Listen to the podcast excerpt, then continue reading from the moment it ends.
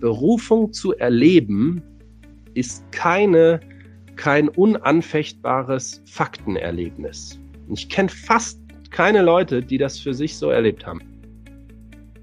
Alles ist mir möglich durch den, der mich mächtig macht oder durch den, der mir Kraft gibt. Da habe ich, das war hieß für mich so, dann habe ich ja eigentlich keine Grenzen. Und ich habe immer gedacht, ja, Gott gibt mir doch die Kraft für all das. Er hat uns auf der anderen Seite auch gesagt, dass wir einen Tag ausruhen sollen. Und in der Zeit gründete sich da das ICF, also International Christian Fellowship. Und die waren, als ich da war, oder als ich kam, da waren wir 40 Leute in der Wohnung. Der AM-Cast. Gespräche über Gottes Wirken heute und Mission weltweit. Herzlich willkommen zum AM-Cast, dem Podcast der Allianz Mission. Hier sprechen wir über Gottes Wirken heute und Mission weltweit. Ich bin Evelyn Clement und spreche heute mit Alexandra und Raphael Stein. Erzählt mal von euch, wer seid ihr? Ich bin Raphael. Ich freue mich, in der Flotte der AM zu sein. Seit Oktober sind wir dabei. Mhm. Ähm, ich habe Theologie studiert und war die letzten sechs Jahre Pastor in einer Generationengemeinde aber Mission hat mich schon immer bewegt und wir hatten ein Glaubenserlebnis mit der HM-Stellenausschreibung in Las Palmas de Gran Canaria eine Gemeinde zu gründen. Und damit sind wir schon einige Zeit äh, unterwegs. Das will ja wohl überlegt sein und freuen uns aber dennoch jetzt in Vorbereitung auf genau diese Stelle zu sein. Hallo, ich bin Alexandra, ähm, fast 37, Genau, Raphael und ich, wir sind seit jetzt sieben Jahren verheiratet und haben äh, drei kleine Jungs zwischen 0 und 5 Jahren. Und äh, gelernt bin ich eigentlich, ich habe ähm, angewandte Humangeografie studiert mit einem Schwerpunkt auf Freizeit und Tourismus. Und seit unsere Kinder da sind, bin ich aber äh, ja Mama und zu Hause und äh, genau, unsere letzten anderthalb Jahre waren ziemlich aufregend und ähm, wir sind froh, dass es jetzt äh, tatsächlich losgeht. Und der erste halbe Umzug hier nach Ebersbach, der ist schon geschehen und äh, ja, jetzt steuern wir drauf zu auf unsere Ausreise nach Gran Canaria. Ich bin gespannt darauf zu hören, was ihr da in den nächsten Monaten noch berichten werdet und werde auf den sozialen Medien bestimmt auch mal was von euch posten. Ähm, aber fangen wir mal vorne an.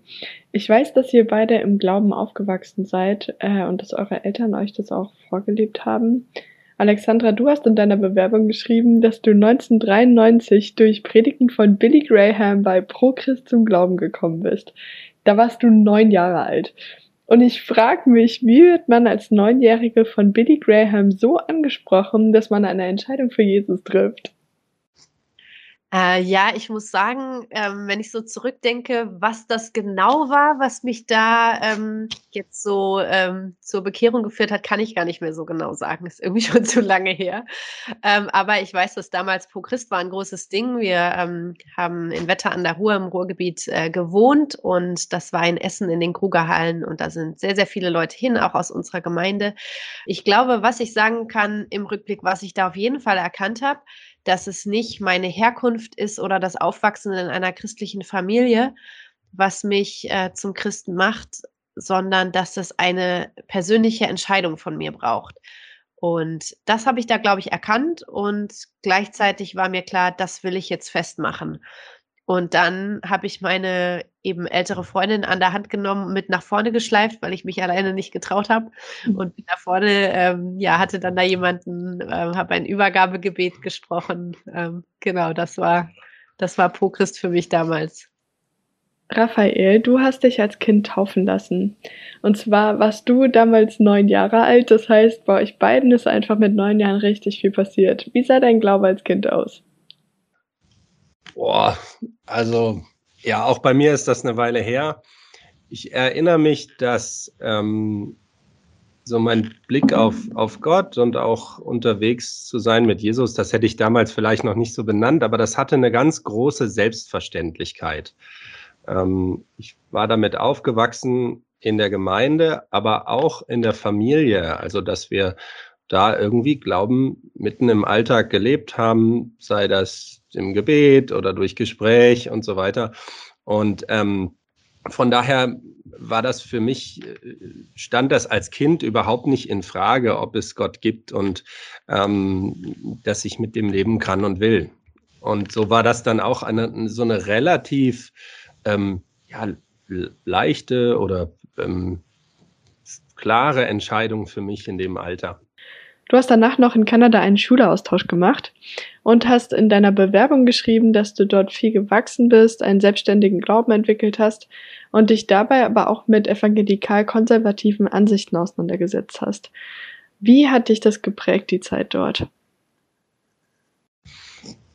Also erstmal war es natürlich so, dass mein, mein Kinderglauben, ähm, der war relativ unreflektiert. Also wie gesagt, das gehörte einfach dazu. Ähm, und es war dann für mich ein Riesenschritt, von zu Hause wegzugehen ähm, und, und auf mich gestellt zu sein gewissermaßen. Also ich habe da in einer Gastfamilie ge gelebt und, und bin da in die Highschool gegangen, ähm, ein Jahr lang. Und das war natürlich für mich so, so ein prägendes Freiheitserlebnis. Ähm, und dass, dass da mein, mein Glauben unabhängiger geworden ist von meiner Familie, ich glaube, das, das war dann ganz natürlich. Äh, genau, was, was ich, also mein, meine Begegnung mit der nordamerikanischen Evangelikal, sage ich mal, ähm, die war recht ambivalent. Also einerseits hat mich das total fasziniert und begeistert, dass zum Beispiel in meiner Highschool wöchentlich zu Lunchbreak ein Jugendgottesdienst stattgefunden hat mit 150 Schülern. Und der war auch nicht von außen organisiert, sondern das haben wir alles selber gemacht. Also so, da waren Schüler durch alle Generationen, also alle Schulklassen hindurch und die Älteren ähm, haben das geleitet und ich habe Musik gemacht äh, mit, mit anderen und so. Und ich fand das total klasse. Also das hat mich echt vorangebracht und das Gemeinschaftserlebnis war super stark. Ähm, und auch die Hingabe, mit dem wir dann unserem jugendlichen Glauben gelebt haben. Ich erinnere mich an eine, eine Sache, da war es Stau auf dem Highway und wir sind zu Tim Hortons gefahren. Das ist so ein Coffeeshop in Kanada, ist da ganz wichtig, kennt jeder. Und haben ganz viel Kaffee gekauft ähm, und sind dann da, äh, Kanada ist kalt, sind dann da auf, auf den Highway und haben heißen Kaffee verteilt. So. Und das Nein. war unser Ausdruck von, von Nächstenliebe und irgendwie da ein gutes Zeugnis zu sein. Ähm, und hier und da sind wir mit, mit ähm, Menschen äh, über den Glauben ins Gespräch gekommen. Das ist so die eine ganz positive Seite, die mich total auch gefördert hat. Ähm, und die ich auch immer noch, immer noch wertschätze. Und was, wo ich jetzt ein Stück weit anders unterwegs bin, dass viele Glaubensthemen waren im Grunde bewegten sich auf der Ebene von so Streit und Diskussion. Zum Beispiel, ähm, die Erde ist in sieben Tagen geschaffen und wenn du das nicht glaubst, dann bist du eigentlich gar kein Christ. Also so, das hatte einen Bekenntnischarakter ähm, und dementsprechend auch Gespräche mit äh, Nichtchristen, ähm, da waren das so die wichtigsten Meilensteine, denen beizupulen, dass, äh, dass Evolution falsch ist und dass die Schöpfung ähm, in der Bibel naturwissenschaftlich streng beschrieben ist. Und das sehe ich heute, das sehe ich heute anders. Ähm, und da, ich glaube auch nicht, dass die, also zum Beispiel, die Bibel als Argument zu nutzen in Gesprächen mit, mit Nichtchristen, ähm, da, da bin ich irgendwie einen Weg gegangen, wo ich sage, hey, ich kann total nachvollziehen, dass Menschen, die damit nichts zu tun haben, äh, dass die das als Argument gar nicht, gar nicht stehen lassen. Das ist ja das Natürlichste der Welt. Das ist ja, ein, wenn man so will, ein Zeugnis von Menschen aus anderen Zeiten. Punkt. Und so kann ich heute da auch sehr frei äh, drüber reden. Genau. Danach hast du einen Zivildienst gemacht und hast den Sinn von Glauben und das Konzept von Gemeinde in Frage gestellt. Ob Gemeinde einfach nur ein freizeitgestaltender Verein ist oder so. Ähm, hing das auch mit dem zusammen, was du beim Schüleraustausch erlebt hast? Jein. Also ich würde schon sagen, ähm, der Schüleraustausch war ein Teil, wo in mir so wirklich zum Ausdruck kam, hey, ich will den Sachen selber auf den Grund gehen. Ich will meinen Glauben selber entdecken, auch selbst verantworten. Ähm, also da habe ich einen starken Drang. Und ich will auch meine eigenen Erfahrungen machen und nicht nur Bücher von anderen lesen und das dann übernehmen. Und eins, was mich extrem gestört hat äh, in dieser Zeit von Zivildienst und auch bei mir ganz klar auch Sturm und Drang, ne, so in die Richtung, ähm, Altes über Bord zu werfen, war, dass ich in der Gemeinde, aus der ich kam, die war so mittelgroß, äh, 120 Leute oder so ähnlich, irgendwie um den Dreh. Und meiner Wahrnehmung nach äh, ging so viel Energie dabei drauf, darüber irgendwie sich zu streiten, welche Farbe die Vorhänge haben sollen. Ähm, oder ob man jetzt mal die Stühle anders stellen darf. Und das hat mich auf gut Deutsch richtig angekotzt. Und ich habe gesagt, wenn das das größte Problem der Christen ist, ähm, in diesem, ach, äh, ich kann es gar nicht in Worte fassen, also so dieses, dieses Klein-Klein nach innen, wenn das echt das größte Engagement von Gemeinde ist, dann will ich damit nichts zu tun haben. Und dann, wenn das das wichtigste Element von Glaubensleben ist, ja, dann weiß ich auch nicht, ob ich Christ sein will. So diese, dieser Satz, der war stark in der Zeit. Ähm, mhm. Genau, da habe ich mich echt dran abgearbeitet. Das heißt, das ist auch mit ein Gedanke, der dich äh, jetzt als Pastor geprägt hat in den letzten Jahren und auch weiter prägt, dass du sagst, okay, nicht an den kleinen Fragen aufhängen, sondern da etwas ändern. Ja, auf jeden Fall. Und auch, wohin geht unser Blick? Geht der, geht der nach innen? Ähm, drehen wir uns um uns selber? Das gilt im Persönlichen und es gilt auf jeden Fall auch für Gemeinden. Oder geht, geht unser Blick erstmal auf Gott hin und dann zu entdecken, erstens, wie wunderschön der das Leben geschaffen hat und zweitens, ähm, was wir für ein Privileg haben, auch mit Menschen unterwegs zu sein. Und so geht mein Blick lieber nach außen als nach innen. Sehr gut. Alexandra, du hast dich dann mit 17 in der FEG in Wetter taufen lassen und zwischen Abi und Studium eine USA-Reise gemacht. Ähm, auch dich hat es geprägt, in Nordamerika zu sein. Du warst in einer konservativen Familie und hast mit Pferden gearbeitet. Erzähl einfach mal.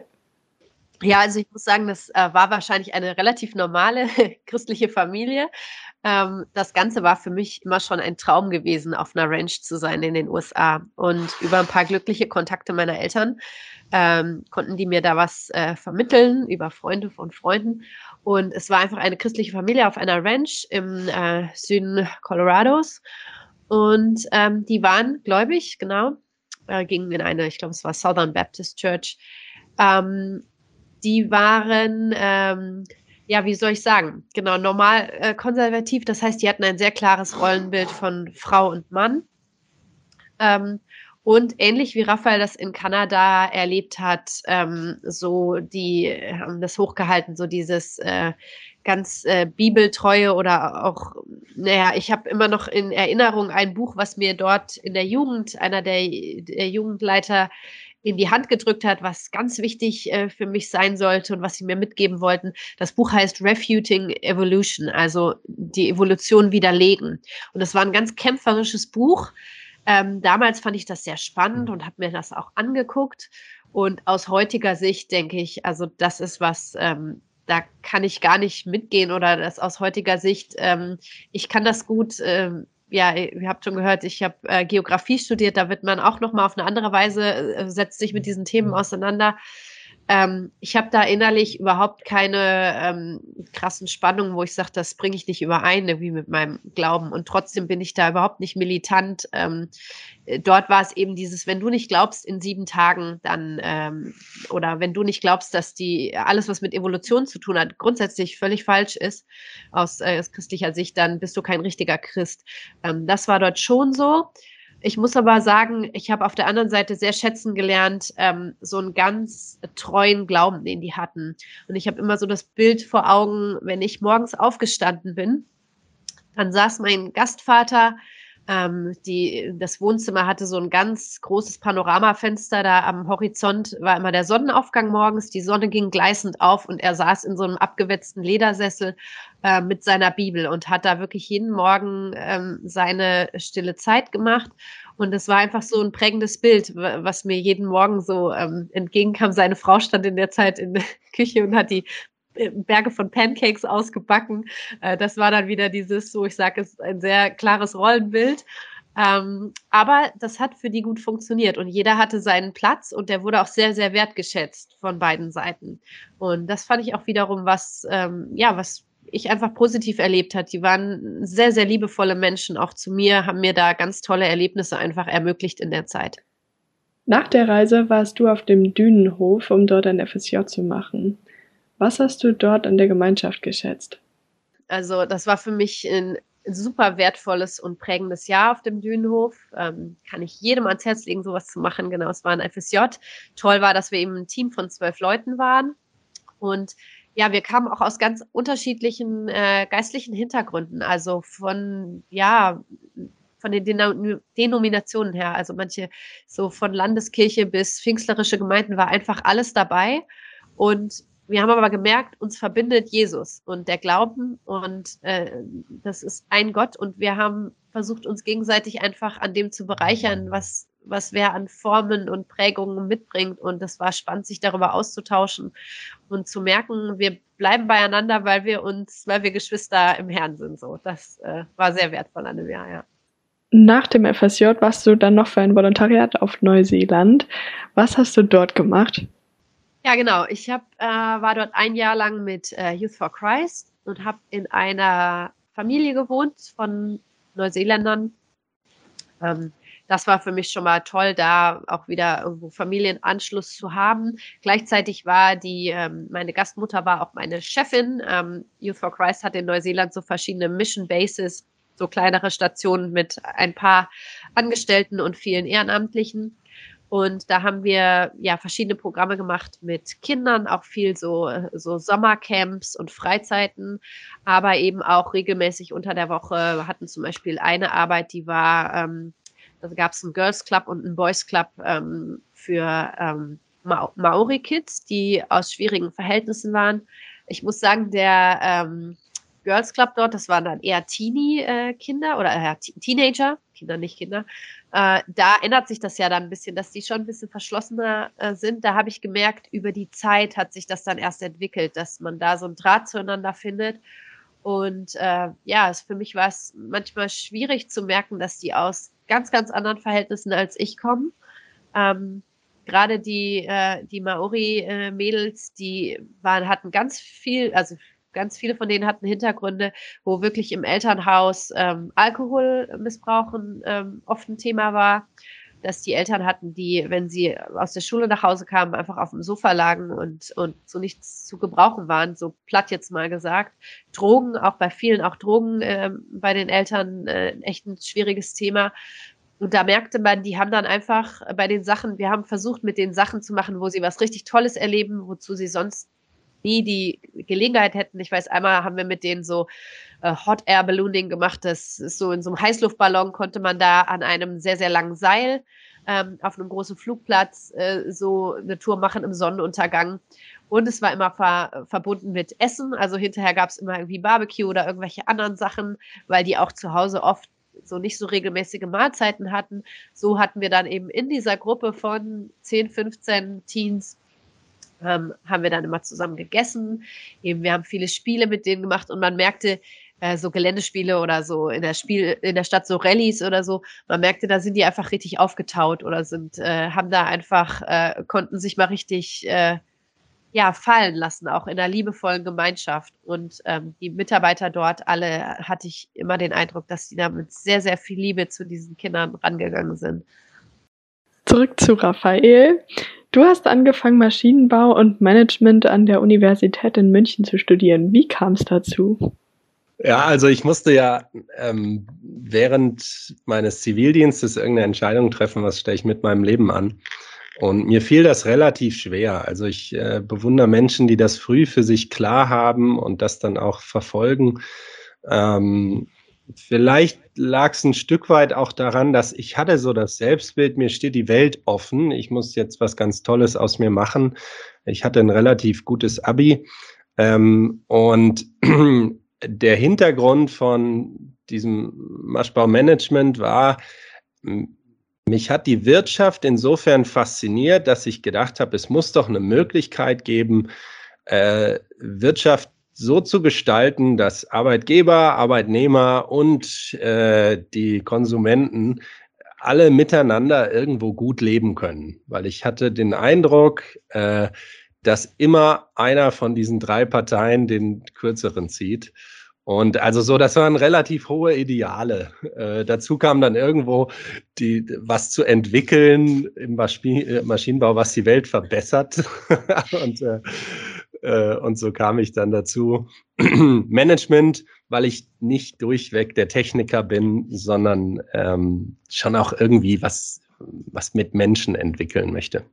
Und TU München, genau, weil ich dachte, was kostet die Welt? Ich suche mir mal so eine Elite-Uni aus. Du warst in der Zeit auch im ICF München. Wie hast du dort Christsein erlebt? Also mir tat das erstmal total gut, weil ich, ich kam ja aus der Situation, dass ich mich so abgearbeitet habe an der Art und Weise, wie ich Gemeinde erlebt habe und manchmal auch Glauben, als was, was Engeres ähm, und äh, dass sich da viele Gemeinden um sich selber drehen und ähm, kam noch aus dieser Sturm- und Drangzeit und wollte, war auch ein bisschen auf Distanz. Also ich kam nach München und ich war mir gar nicht so sicher, ähm, was ich noch alles vom Glauben und von Gemeinde halten sollte. Ähm, und in der Zeit gründete sich da das ICF, also International Christian Fellowship, so eine Jugendkirche, Bewegung aus der Schweiz.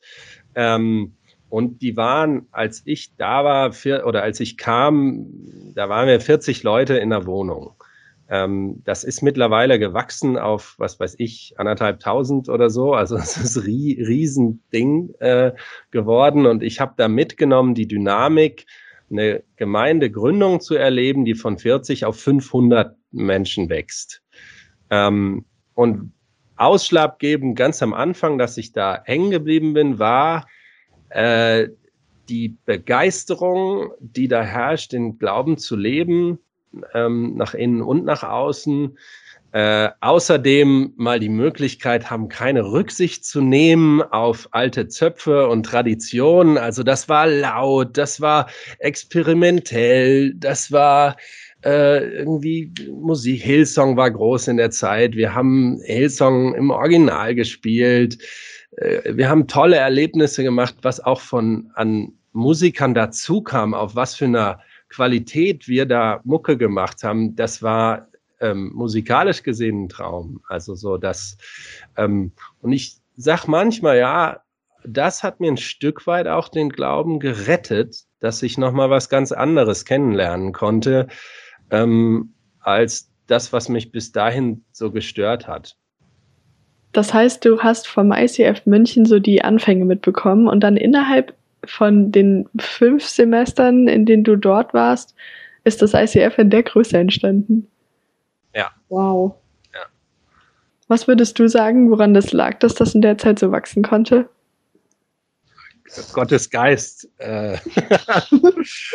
also es ist ja beides. Es ist irgendwie, das trage ich sicher auch in mir. Fleisch und Geist. Irgendwie mischt sich das im Leben. Ja, Mensch und Gott. Beides zugleich. Und ich glaube schon, dass da Gott was vorhatte in München und dass er das gesegnet hat.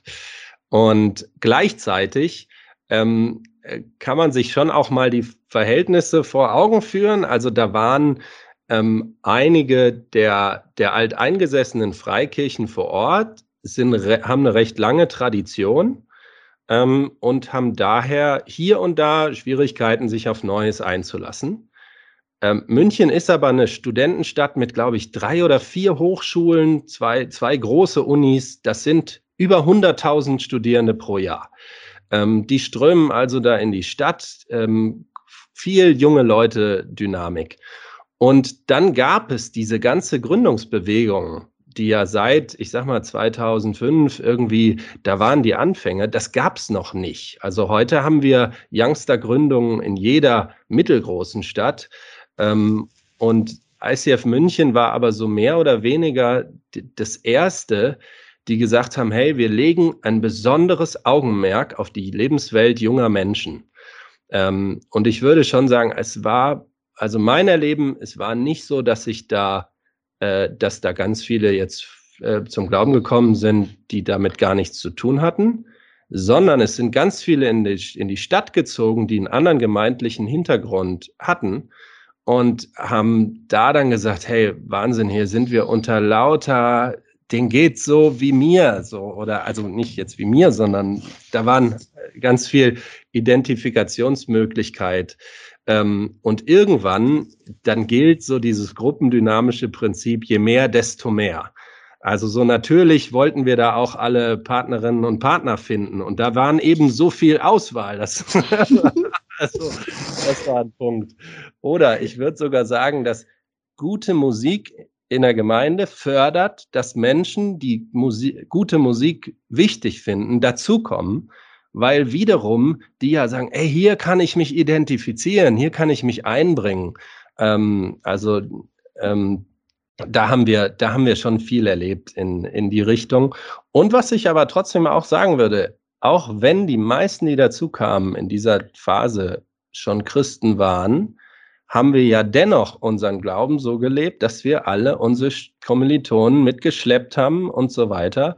Ähm, und deshalb würde ich schon sagen, hey, wir haben tolle Glaubenserlebnisse miteinander da äh, geteilt. Und natürlich hat irgendwann das auch eine Faszination, so eine Dynamik äh, zu erleben. Dauernd sind neue Leute da. Ähm, also das, ich, ich glaube, das sind so ein paar Gründe, warum da so viel gewachsen ist und auch so schnell gewachsen ist spannend. Sicher auch eine wertvolle Erfahrung, wenn ihr jetzt in die Gemeindegründung geht. Ja, ich meine, eins, das, äh, das muss ich immer dazu sagen. Ich habe schon sehr bewusst dann später nicht äh, in der Schule vom ICF ähm, Theologie gemacht.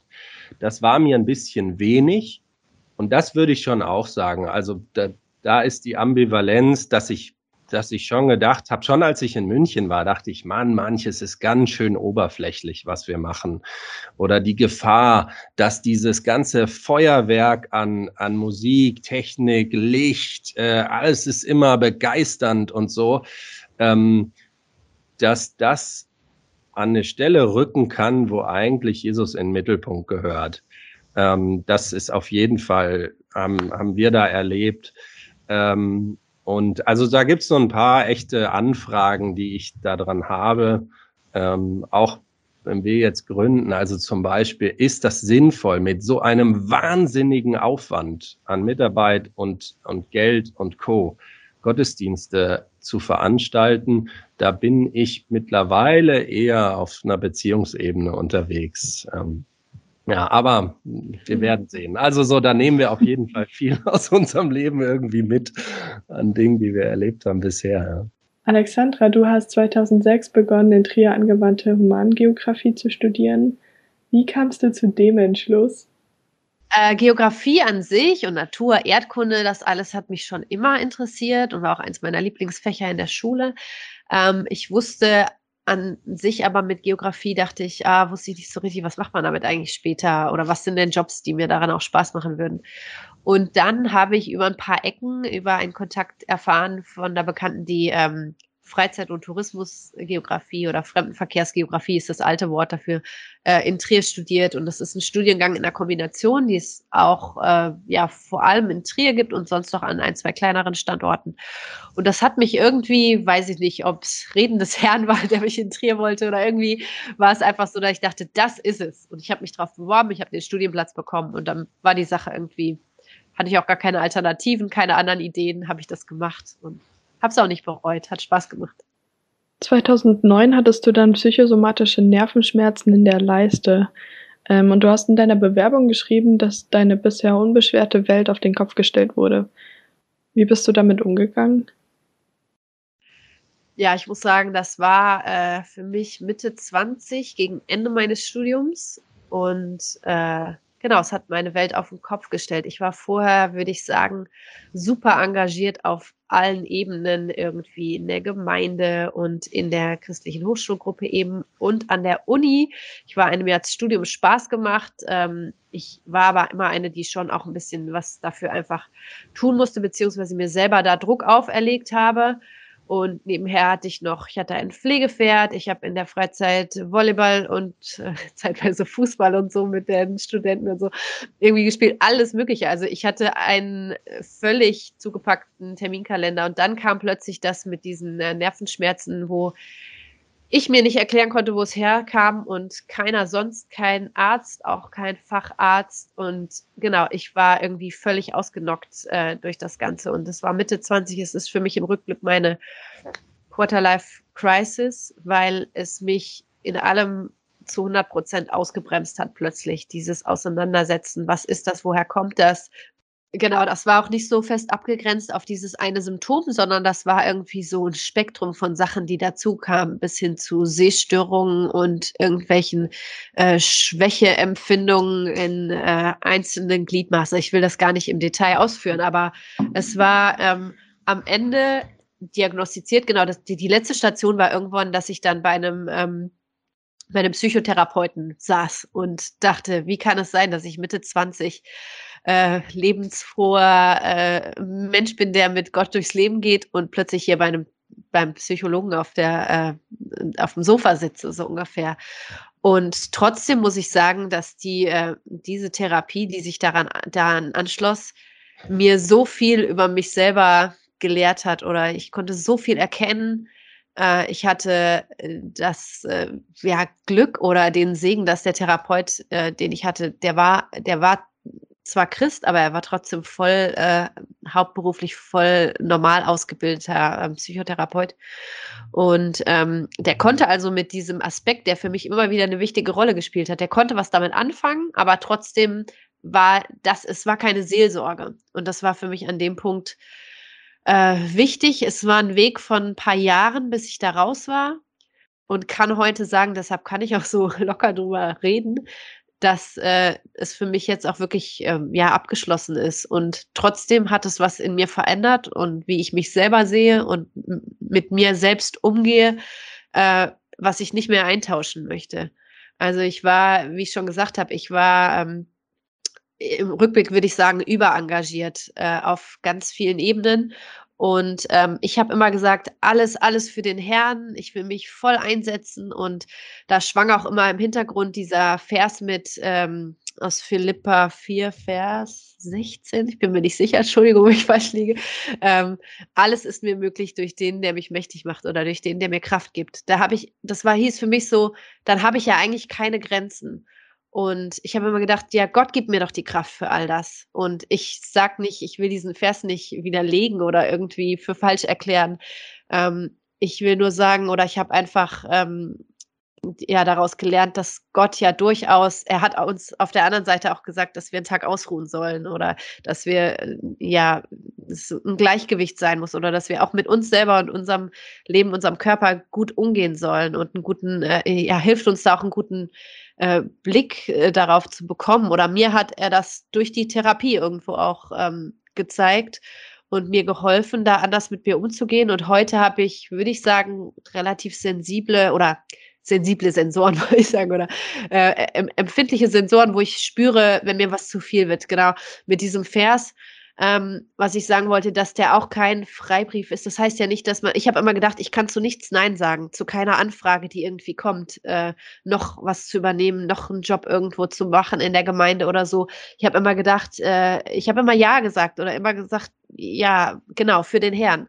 Und ähm, heute weiß ich, dass es ganz wichtig ist, ähm, zu wissen, wann man auch Nein sagt oder wann man sagt, nee, das ist jetzt, ähm, das äh, wäre zu viel oder das äh, geht über äh, die Kräfte, die ich gerade habe, oder da, äh, da muss, ja, da wird Gott für jemand anders, äh, dafür wird Gott jemand anderen schicken oder äh, da muss Gott andere Wege finden, irgendwo einen Bedarf zu äh, bedienen oder ja, ach, jetzt verhaspel ich mich. Aber, äh, genau. Ja, das, äh, ich habe daraus viel gelernt, genau. Das heißt, du hast dann erstmal alles heruntergefahren und bei Raphael lief es im Studium auch nicht so gut.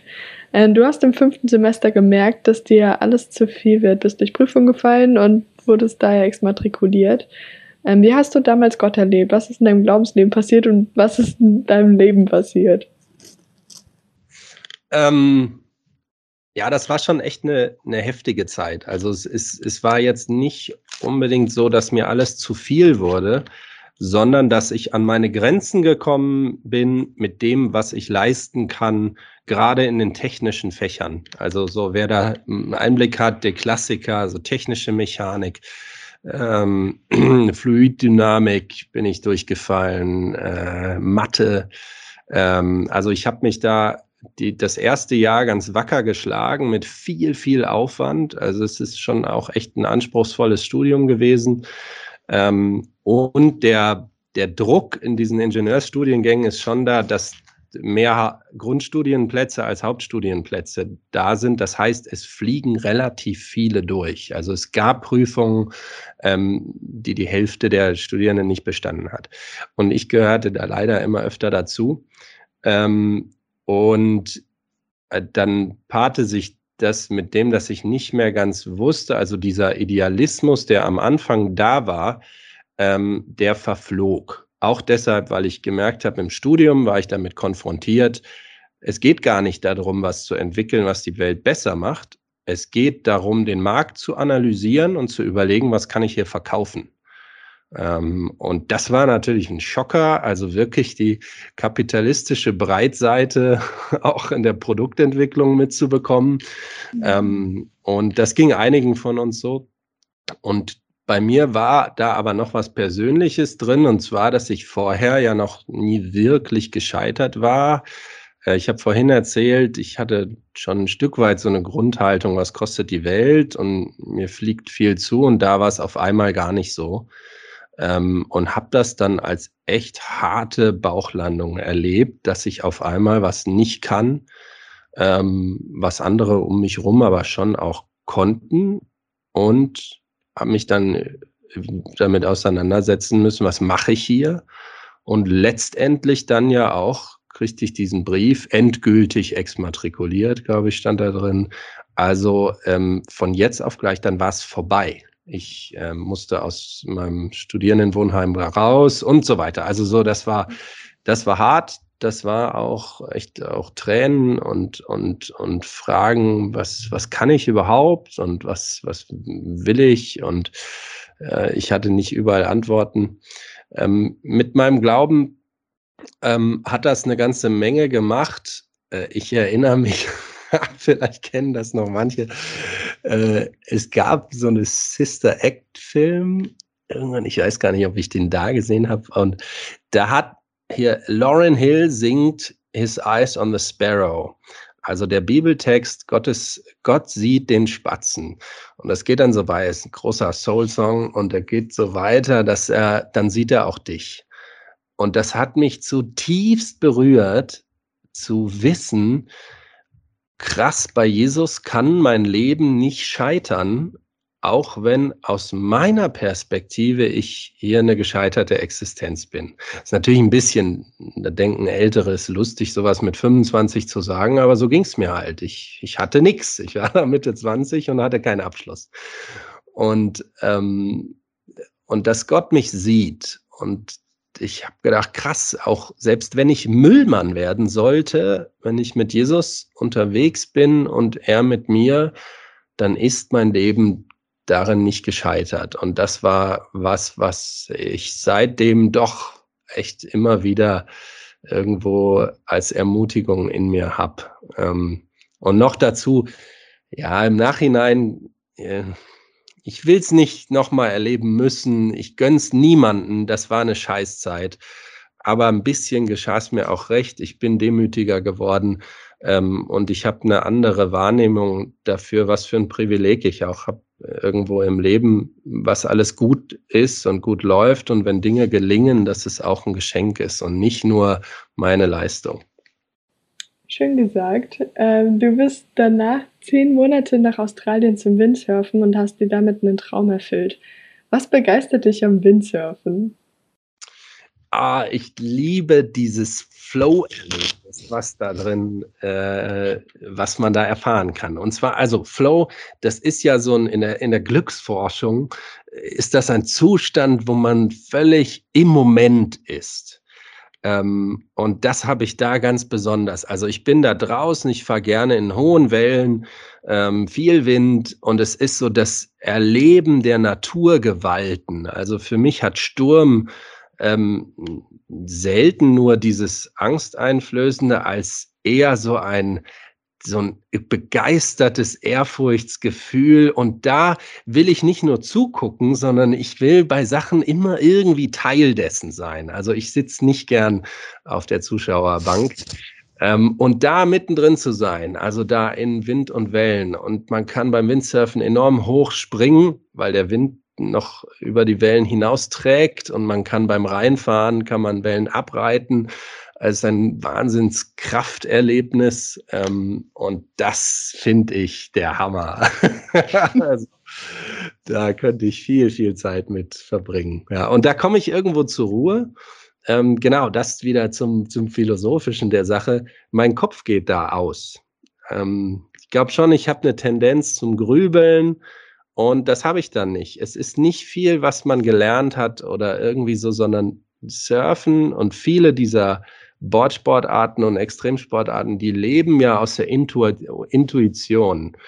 Ähm, also, dass man in dem, in dem Moment hat man gar keine Zeit, darüber nachzudenken, was mache ich jetzt, sondern es ist alles irgendwo im Fluss und ein Reagieren und das finde ich saugut.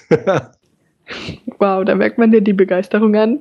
Ähm, ich glaube, ihr seid beide einfach so Naturmenschen. Ähm, das ist so das, was ich ähm, bis jetzt so rausgelesen, rausgehört habe. Du hast dir dann eine Auszeit in der Natur genommen, hast Bibel gelesen, hast dort entschieden, dass du Pastor wirst. Erzähl mal. Ja, das hatte noch einen Vorlauf. Und zwar, klar, da habe ich ich hatte ja ein Traumleben. Also ich, ich wusste in Deutschland, ich muss hier raus. Ich muss aus, musste aus, von München weg. Ich musste von diesem ganzen Studiermodus weg. Ähm, und dann bin ich nach Australien und da kann man ja so ein Arbeitsvisum sich holen als junger Mensch. Und dann habe ich vormittags gearbeitet und bin nachmittags surfen gegangen. Und manchmal bin ich sogar vor der Arbeit ganz früh morgens Wellenreiten gegangen. Ähm, und das war mein, mein Lifestyle. Ähm, so Eat, Sleep, Repeat gibt's also den, den Spruch. Und, ähm, und da drin aber zu merken, es reicht nicht für mein Leben. Es reicht mir nicht. Das stillt meinen Lebensdurst nicht. Dabei mache ich gerade das, von dem ich immer dachte, wenn ich das jeden Tag machen kann, dann lebe ich im Paradies. So. Und das war eine ganz wichtige Erfahrung. Und ich würde sagen, durch diese Erfahrung hat mich Jesus zurück zu ihm auch gezogen. Nochmal echt kräftig, dass da ich gemerkt habe, krass, ich brauche mehr. Und das habe ich dann bei ihm gesucht ähm, und auch wieder gefunden. Also es ist auch ein äh, bei mir irgendwie so eine Bewegung, immer wieder hin zu Gott zu gehen. Ähm, und dann äh, habe ich so mit dem Motto, Gott, wir müssen jetzt mal über mein Leben reden, äh, bin ich da äh, nach Südaustralien gefahren ins Nichts. Also hatte da auch keine, keine Menschen um mich rum, habe da gefastet äh, und gebetet und Bibel gelesen ähm, und mich doch sehr damit auseinandergesetzt, Gott, wie kann ich mit dir jetzt mein Leben gestalten? Ähm, und da kam, kam dann irgendwann eine Erfahrung, und zwar, dass ich, dass ich gemerkt habe, Jesus toppt alles, was ich sonst kenne im Leben. Also toppt Windsurfen und Leben äh, da an Stränden und mit türkisem Wasser und ähm, toppt alle andere Lebenserfahrungen, die ich sonst habe. Also und wo ich immer noch sage, Jesus ist das Beste, was mir in meinem Leben passiert ist. Ähm, das, ist, das war die Erfahrung da. Und da war ich so von erfüllt äh, und bin da alleine an den Stränden lang gelaufen und war völlig da voll ähm, äh, begeistert und zutiefst einfach, boah, wo ich sage, das war ein echtes Heilige Geisterlebnis. So. Ähm, und das war das Erste. Und dann eine Woche oder zwei später kam dieser Impuls, davon will ich weiter erzählen. Geh nach Hause, werd Pastor. Und dieser Gedanke, der wurde stärker und stärker und blieb. Und ich ähm, bin dann, erst war ich ein bisschen skeptisch und habe gedacht, boah, was erwarte ich denn hier in der Wüste Bibel zu lesen und zu beten? War ja klar, dass das rauskommt. Ähm, und dann war ich auch noch psychologisch so ein bisschen skeptisch, weil ich dachte, ah, du willst nur das machen, was dein Vater gemacht hat, weil das kennst du nämlich. Dann ist das nicht so unbekanntes Land, was du einnehmen musst mit deinem Beruf. Mhm. Also das waren dann nochmal Fragen, mit denen habe ich nochmal drei, vier Wochen verbracht und habe dann aber ähm, habe dann Hebräerbrief gelesen, das war nochmal groß. Und zwar, da gibt's ja Hebräer 11, dieses Kapitel, und Abraham ging los im Glauben, äh, dass Gott ihn gerufen hat und so weiter. Und eine Sache, die finde ich da genial, auch theologisch, genial zum Thema Berufung. Und zwar, Berufung zu erleben ist keine, kein unanfechtbares Faktenerlebnis. Ich kenne fast keine Leute, die das für sich so erlebt haben. Ähm, sondern Berufung zu erleben ist ein Glaubenserlebnis. Das heißt, das spielt sich in genau der gleichen Sphäre ab, wie wir überhaupt an Gott glauben. Und wieder mischt sich Mensch und Gott und es ist nicht trennscharf äh, zu unterscheiden, ob das jetzt rein Gott ist oder doch was mit uns zu tun hat und unseren Gedanken und Gefühlen und so. Und da habe ich dann aber gesagt, okay, Gott, ich will jetzt riskieren, dass es vielleicht doch einfach von mir ist und nicht du das bist, der mich beruft, Pastor zu werden.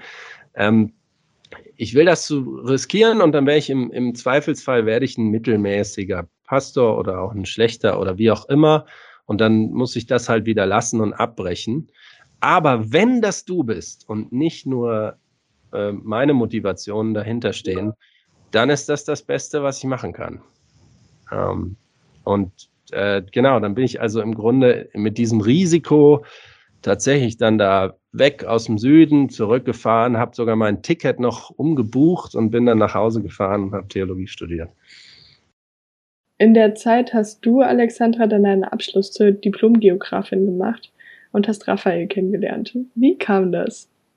Oh. oh, das ist eine lange Geschichte für oh. sich, die wir hier nicht äh, entfalten werden oder können werden. Äh, wir hatten uns schon in der Jugend äh, kennengelernt. Ähm, und man muss sagen, dass wir uns, genau, kurz gesagt, wir haben uns dann eigentlich sieben Jahre lang ähm, aus den Augen verloren. Heilige Zahl. Heilige Zahl. ja, ich musste warten. Äh, ähm, unsere Wege, eh, wir hatten uns tatsächlich, glaube ich, sieben Jahre lang dann auch gar nicht gesehen. Nach dem Zivi. Mhm. Nach dem Zivi. Äh, jeder für sich hat in der Zeit äh, ja einiges erlebt, wie wir schon gehört haben, und das Studium jeder auch gemacht und sind uns dann wieder begegnet. Das war eigentlich bei mir noch in der Mitte, beziehungsweise ja, in, in der Mitte meiner Krise will ich so, ja doch. Also es fiel in den Zeitraum, und Raphael war gerade in München, da war seine Zeit in München zu Ende und er hatte gerade angefangen, ähm, in Elstal zu studieren, Theologie.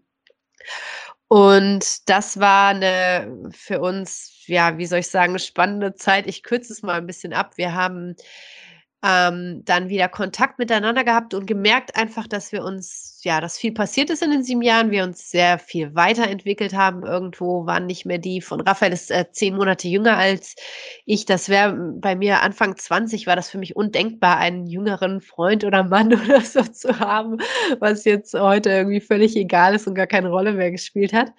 Ähm, Genau, wir waren irgendwo durch das, was wir erlebt haben, ähm, ich will nicht sagen, wir waren andere Menschen, aber wir haben einfach ähm, viel durchgemacht, auch im Glauben. Unser Glauben hatte sich äh, verändert, weiterentwickelt.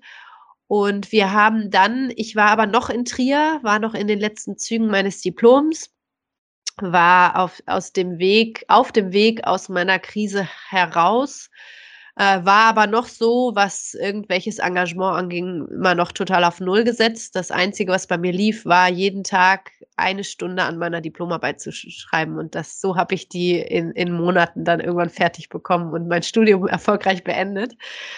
Ähm, das war zu der Zeit so meine, ähm, mein Fokus und wir haben telefoniert und wir haben bestimmt, Raphael war in Elstal, wir haben ähm, am Anfang nicht so oft telefoniert und es, also so ein, zweimal die Woche vielleicht und es wurde immer länger. Und irgendwann, ich bin dann nochmal übergangsweise zu meinen Eltern gezogen, ähm, habe da so die letzten ähm, Monate mit meiner Diplomarbeit, das habe ich dann da zu Ende gemacht. Und da haben wir irgendwann ging das in die Nächte hinein und wir haben uns dadurch einfach richtig über richtig viel übers Leben unterhalten und richtig viel und auch nochmal richtig gut kennengelernt. Ähm, das war, bis wir nach einem Dreivierteljahr dann irgendwann mal geplant hatten. Wir hatten mit 17, 18 schon mal gemeinsam einen Skiurlaub gemacht. Das war mit mehreren aus der Jugend. Den hatte Raphael so ein bisschen organisiert. Und wir wussten, wir haben, was Sport und Freizeit angeht, sehr ähnliche Interessen. Und dann haben wir einen Urlaub geplant mit Freunden, für mich dann nach Abschluss meines Studiums und für Raphael in Semesterferien. Ähm, und diese Zeit kam näher und aus den verschiedensten Gründen sprangen diese Freunde alle ab.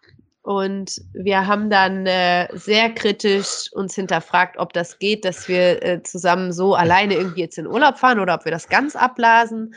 Äh, für mich war das ein ziemlicher Anker oder so ein Leuchtturm, dieser Ausblick auf diesen mal wieder einen schönen Urlaub zu machen. Ähm, Gerade nach dieser schwierigen Zeit auch. Und die Vorstellung, es ganz abzusagen, war für mich auch ziemlich schlimm. Und wir haben viel hin und her überlegt und auch jeder für sich irgendwo ja gebetet und hatten beide den Eindruck, ja komm, wir, wir fahren jetzt einfach zusammen in Urlaub. Jeder hatte sein Zelt und sind zum Gardasee und haben dann vorher noch in Garmisch-Partenkirchen noch eine Bergtour gemacht und äh, Genau, da gehört noch ein bisschen Vorgeschichte dazu, äh, dass ich hatte Raphael vorher schon mal einen äh, relativ eindeutigen Korb gegeben und ähm, nach nach einiger Zeit. Also äh, an, an dem Punkt war es dann an mir zu sagen, jetzt äh, muss, äh, wenn dann ich dann auch mal nachfrage. Und äh, ja, wir haben einfach gesagt, so wir wagen es jetzt zusammen. Und das war ein Schritt, auch wo ich sagen muss, ich hatte nicht für mich 100 Prozent klar. Ich wollte mal von Gott wissen. Ich, ich habe immer früher gedacht, wenn ich den Mann meines Lebens treffe, den ich mal heirate, dann ist das irgendwie, dann werde ich das merken. Er wird äh, aus geistlicher Sicht gesehen äh, strahlend erleuchtet vor mir stehen. Tada, da ist er endlich.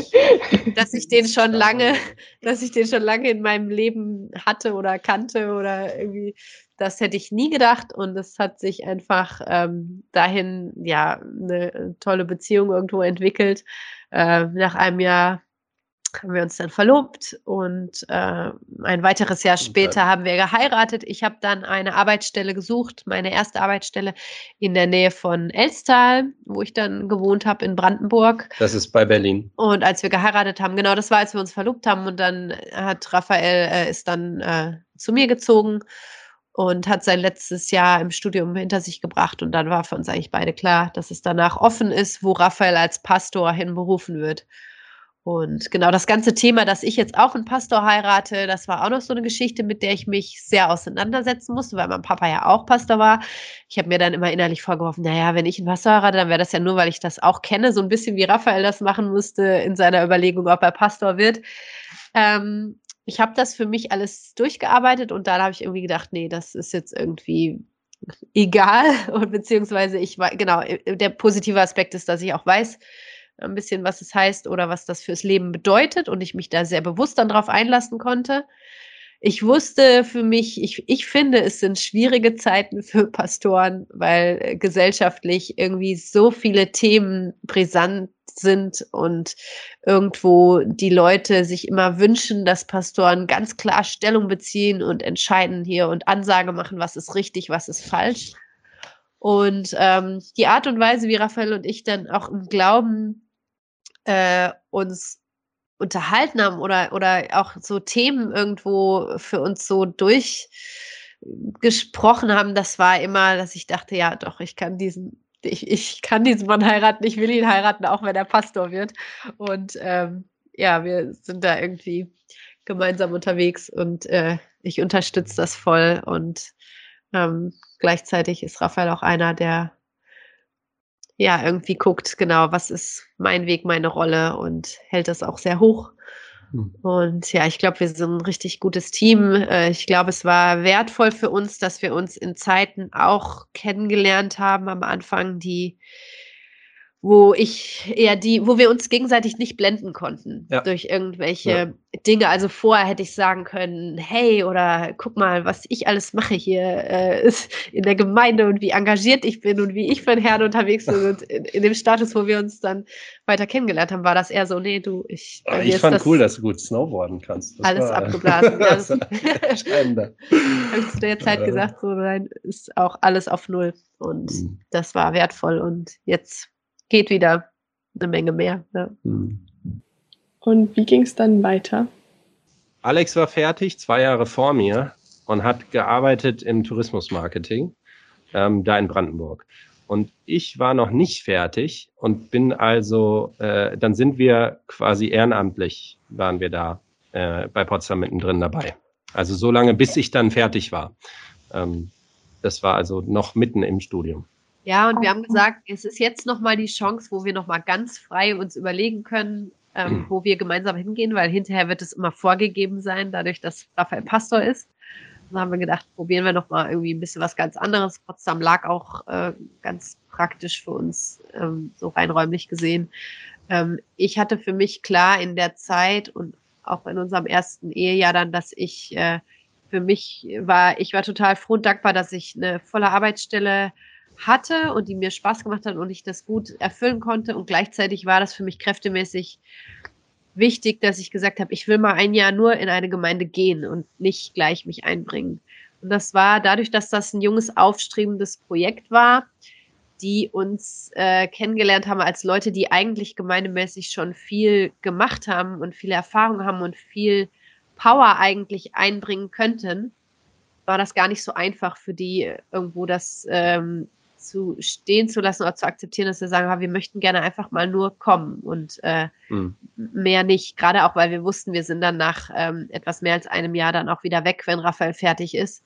Na gut, ich habe viel Musik gemacht. Raphael hat also, sich ein bisschen mehr mh. eingebracht, genau. Nicht viel geleitet, aber Musik gemacht habe ich, ja.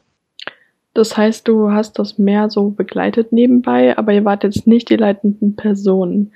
Ähm, für dich war es trotzdem dann so die zweite Gemeindegründungserfahrung nach dem ICF?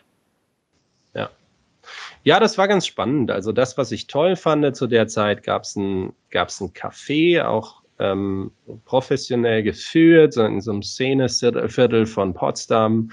Und ähm, diese Be irgendwo eine, eine Schnittmenge, eine Begegnungsfläche zu haben als, als Gemeinde, als Gemeinschaft von Christen mit, ich sage in Anführungszeichen, normalen Menschen.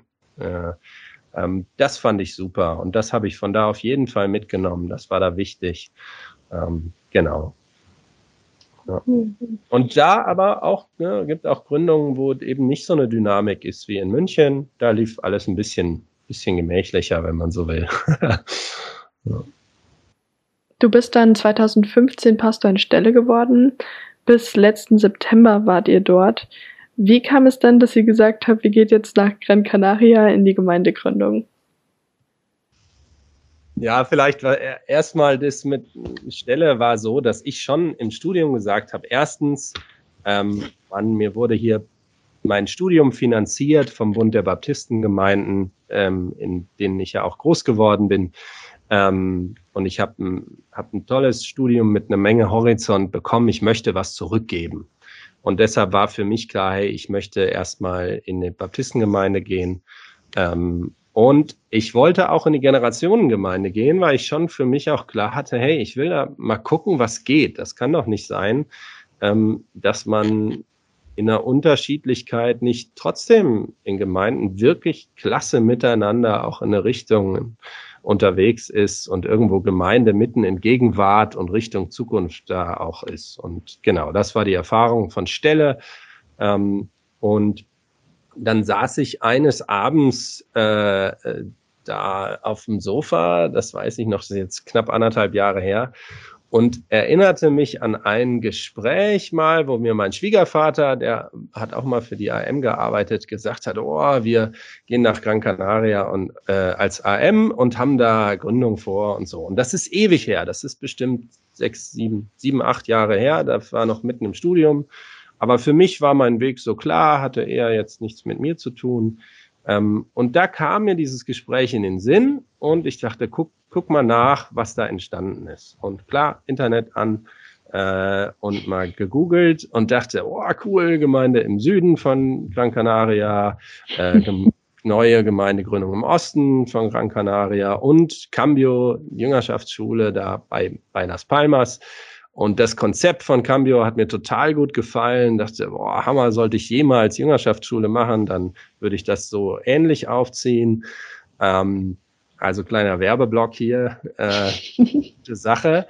Aber auch da war ja immer noch nicht jetzt was für uns persönlich drin. Im Gegenteil, wir hatten in der Zeit in Stelle, da haben wir ein Haus gesucht oder irgendwie was, wo wir nochmal uns wohnlich verändern, weil wir haben da die ganze Zeit äh, auf drei Zimmern gewohnt. Am Anfang als Paar war das cool.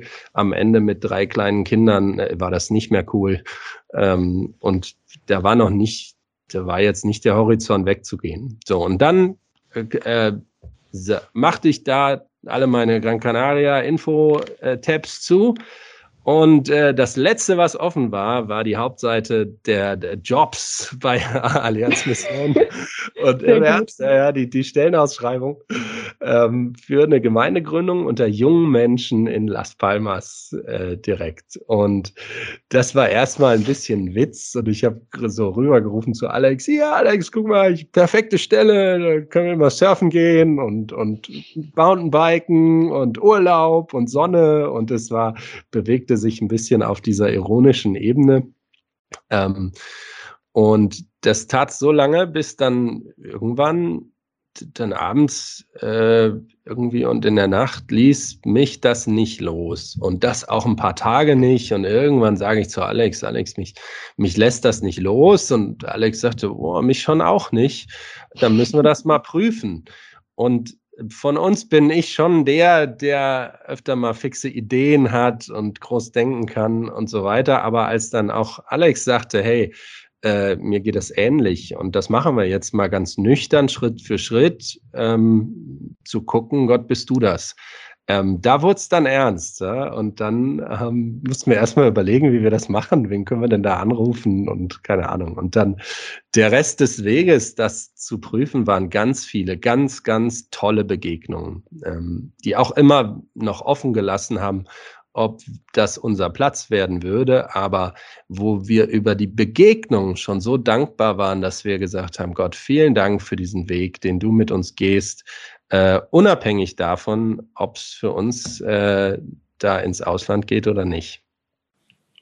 Was habt ihr da für Erfahrungen gemacht, wie da Leute darauf reagieren? Weil äh, Gran Canaria klingt ja schon erstmal so nach Urlaub und Strand, äh, da geht man doch gerne hin.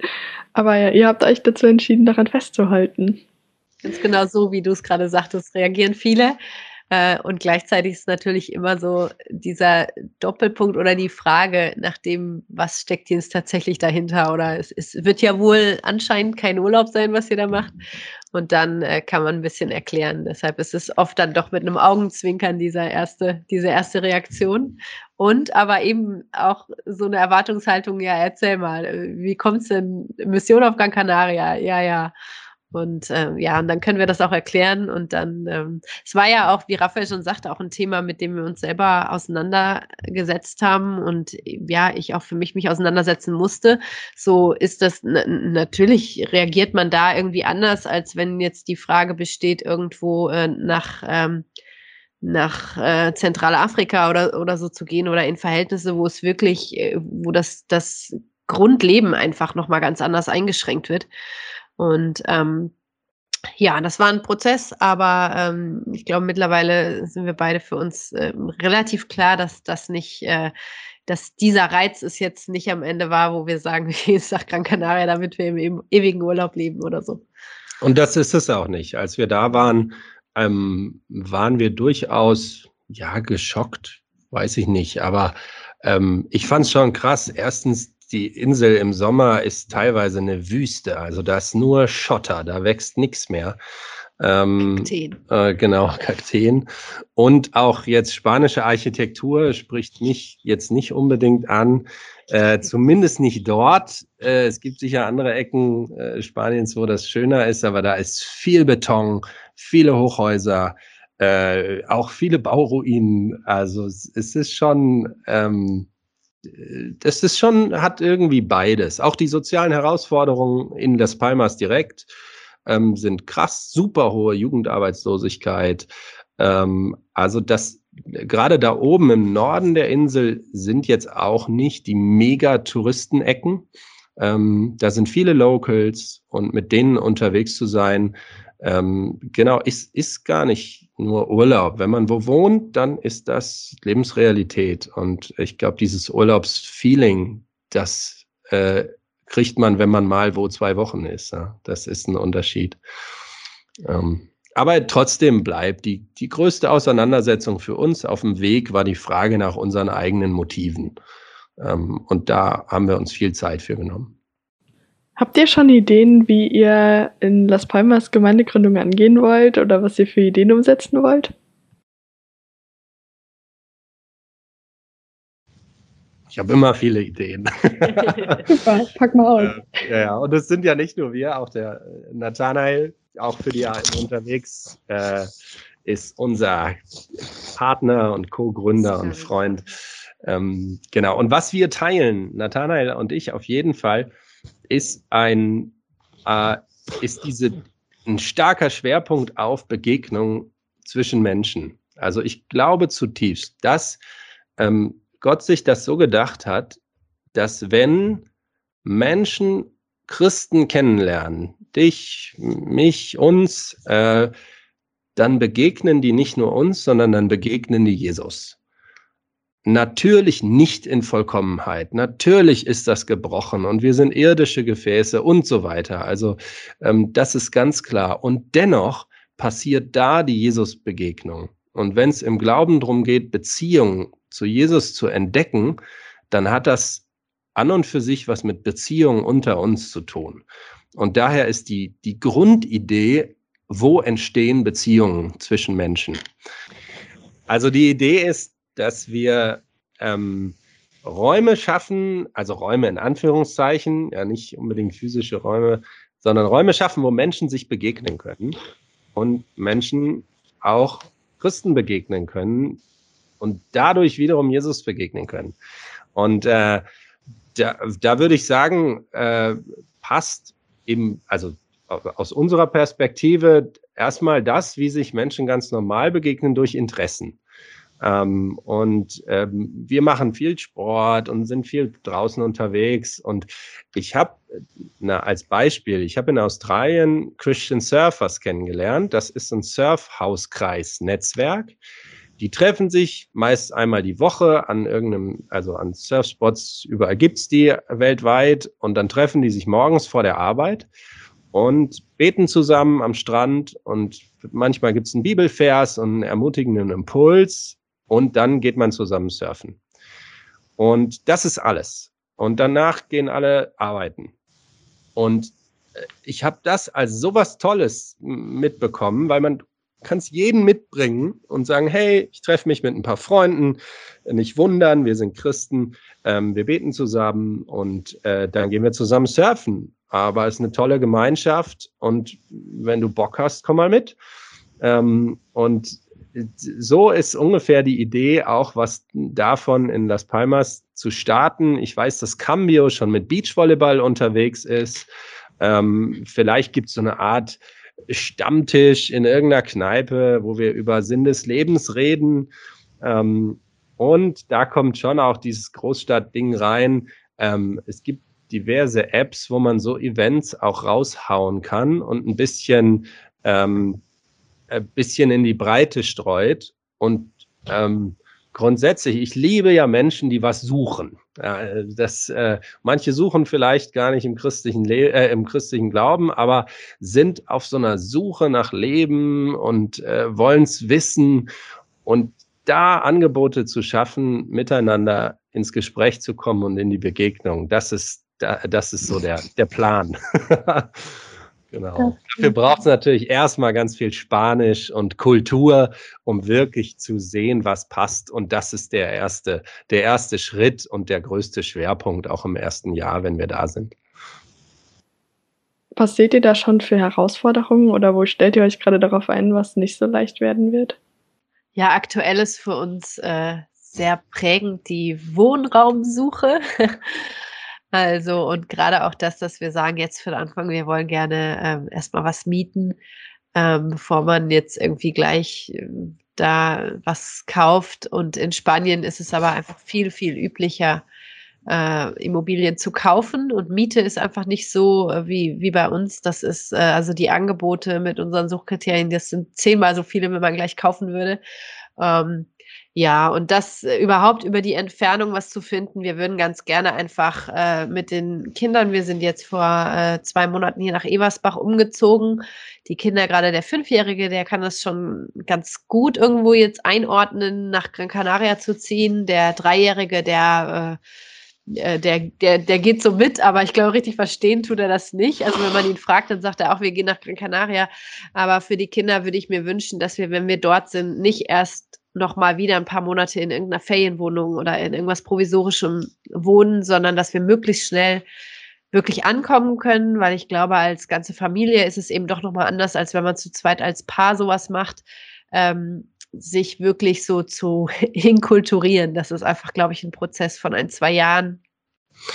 Ich finde, die, die größte Herausforderung hat gar nicht so viel jetzt mit unserem äh, der Lebensveränderung zu tun oder auch den, den beruflichen Aufgaben und dem Wechsel, ähm, sondern eher, äh, dass wir einfach mit drei kleinen Kindern zwischen, also eins, drei und fünf, ohnehin in einer echt herausfordernden Lebensphase äh, stecken, ähm, wo wir uns viel unterhalten müssen äh, und kommunizieren, hey, wie, wie bist du unterwegs? Wo, wo stehst du? Was brauchst du?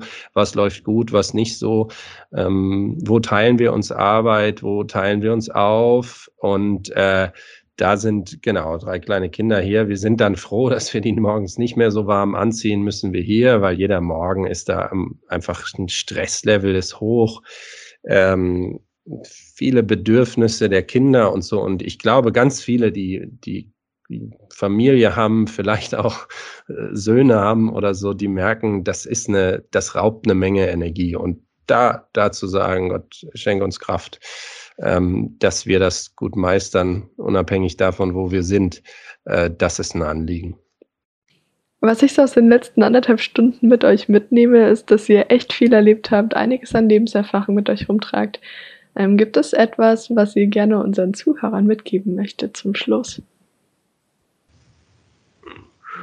Also es, ich finde es auf jeden Fall, es ist ein großes Lebensabenteuer, mit Gott unterwegs zu sein. Ähm, das hat Phasen, wo es ganz viel Mut braucht. Ähm, das hat Phasen, wo man ganz viel geschenkt bekommt. Ähm, und gleichzeitig gehört auch in ein Leben mit Gott äh, Scheitern rein und Grenzsituationen. Ähm, und ja, manchmal wird dann die Gnade umso größer und manchmal bleiben aber auch Fragen an Gott offen. Ähm, das merke merk ich schon.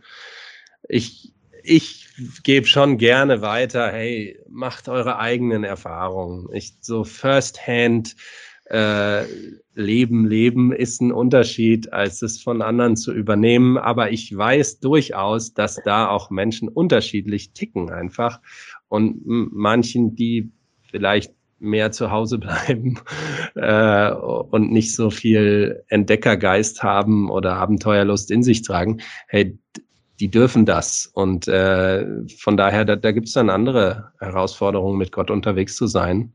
Und auch, ja. genau, werden anders ich, beschenkt. Ich hatte gerade genau den gleichen Gedanken eigentlich, was Raphael jetzt am Ende sagte, dass ich dachte, ja, jeder muss und darf mit Gott seine eigene Geschichte schreiben. Also wenn ich so, oder ja, ich habe bei der Bewerbung auch nochmal so meinen Lebenslauf gesehen und dachte auch irgendwie, war verrückt, ja, wir haben schon viel gemacht, viel erlebt. Äh, und gleichzeitig, ähm, das ist auch irgendwie, wie wir ein bisschen sind und, und das passt zu uns und wir, ähm, es, ich will nicht sagen, es ist unser Ding, aber wir mögen das gerne irgendwie uns ähm, ja auch dann so wie jetzt dann nochmal irgendwo ganz neu ähm, anzukommen und zu integrieren, in dem Fall jetzt auch in eine ganz andere Kultur. Und äh, wir bringen da von den Persönlichkeiten ein bisschen was mit, dass uns das, glaube ich, leichter fällt als anderen. Und ja, mir ist wichtig ähm, zu sagen, dass für andere, genau, wir haben Freunde, die leben ein ganz anderes Leben oder das ist die sind äh, vielleicht an einem Ort aufgewachsen und bleiben da ihr Leben lang und, und fühlen sich wohl und das ist in Ordnung. Und das äh, ja, ist mir wichtig, das niemals zu entwerten, sondern dass das genauso äh, Gottes Weg äh, mit Leuten sein kann. Oder manchmal sind wir auch ein bisschen neidisch. Manchmal wünsche ja, manchmal, oder so, so ein ganz festes gesettelt sein, zum Beispiel an ja. einem Ort, ähm, ja. finanziell gut abgesichert und all das, wo ich äh, denke, genau, das ist, äh, ist auch, wie Gott mit Menschen unterwegs ist und äh, die haben dann andere Aufgaben. Zum Beispiel sind wir umgekehrt ähm, abhängig auch durch unsere Mission, dass, dass Gott Menschen hat und bereithält, die äh, uns so unterstützen, eben auch finanziell, dass das überhaupt möglich ist, dass Menschen wie wir dann mit der Allianzmission unterwegs sind. Und das ist dann vielleicht deren Aufgabe, sich äh, an dieser Mission auch einfach zu beteiligen auf eine ganz andere Art und Weise oder äh, ich merke, wie wertvoll es für mich ist, von Freunden so einfach Ermutigung zu, zu äh, erhalten. Wir fühlen uns schon immer mal wieder auch echt angefochten mit irgendwelchen blöden Alltagsthemen oder äh, oder wo, wo ich dann innerlich das Gefühl habe, nee, also wir, das ist jetzt, ist es jetzt hier doch ein Holzweg oder oder ich habe neulich zu Raphael gesagt, so ein, so ein ähm, das, was wir hier gerade vorhaben mit diesem ganzen Umzug, Umbruch, ist das reinste Selbstzerstörungskommando für uns als Familie oder so. Ähm, ja, ja. Das war so ein Moment einfach, wo in mir alles überkochte, wo auch irgendwie hier alles, gerade das Chaos einfach alles zum Untergehen brachte. Ähm, das war dann äh, eine Weile später wieder besser. Und ähm, der Meinung bin ich, also bleibe ich nicht dabei. Aber äh, ja, was, äh, was wollte ich jetzt damit sagen? Ich wage, ich wage mal zu verallgemeinern. Also man soll ja eigentlich nicht von sich auf andere schließen, aber ich wage mal wirklich zu verallgemeinern. Ich glaube und wir glauben zutiefst, dass Jesus das Beste ist, was einem im Leben passieren kann. Und das hat aber auch krasse Konsequenzen. Also so, ich, ich bewundere ähm, wie radikal Jesus Menschen geliebt hat. Und das dem nachzufolgen und das zu entdecken, was das für eine Auswirkung auf unser Leben hat, ähm, das ist ein Lebenswerk. Das ist nichts, was man einmal versteht und dann hat man's. Ähm, ich glaube auch, das kann man nicht besitzen, sondern das ist irgendwo ähm, Gnade und selbst Eigeninitiative zugleich. Und ich glaube, das gilt für, für alle Menschen, aber darüber steht das. Jesus ist das Beste, was einem im Leben passieren kann. Ja, ja. das unterschreibe ich. Danke für Ihr Interesse und dass Sie so Teil von Gottes weltweiter Mission sind.